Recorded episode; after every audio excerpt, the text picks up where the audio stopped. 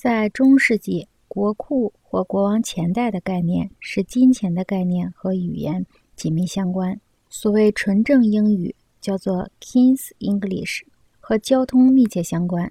水陆交通干线叫做 King's Highway。在印刷术到来之前，把传播媒介看成是人体的延伸是十分自然的。在书面文化日益发达的社会里，货币和钟表获得了高度的世界重要性和切分事物的重要性。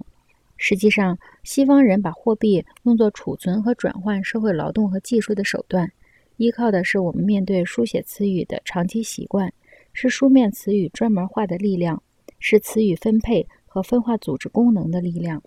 看看无文字社会里的货币的性质和使用的情况，就可以更好地理解文字如何有助于货币扎根。商品的一致性和我们现在视之为理所当然的固定价格体系，在印刷术为他们铺好路之前是不可能的。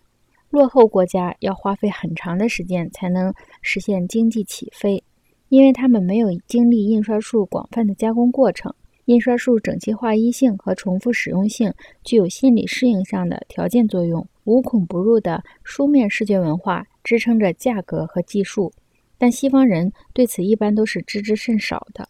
无文字的社会非常缺乏心理资源去创造和维持统计信息的庞大结构。这种结构我们称之为市场和物价。组织生产容易，然而训练全社会的人，使之养成习惯，将自己的意愿。转换为统计数字，那就很难。借助供求机制和表示物价波动的视觉技术来表现自己的愿望，那就困难的多了。直到十八世纪，西方人才开始接受这一内心生活延伸的形式，即市场机制中新型的统计模式。对当时的思想家来说，这一新机制看上去非常古怪，所以他们称之为享乐主义的微积分。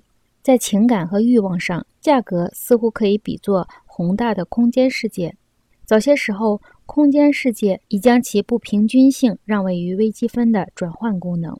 总而言之，十八世纪价格机制所造成的内心生活的分割，似乎与一个世纪前微积分造成的细腻的空间分割一样，是神秘莫测的。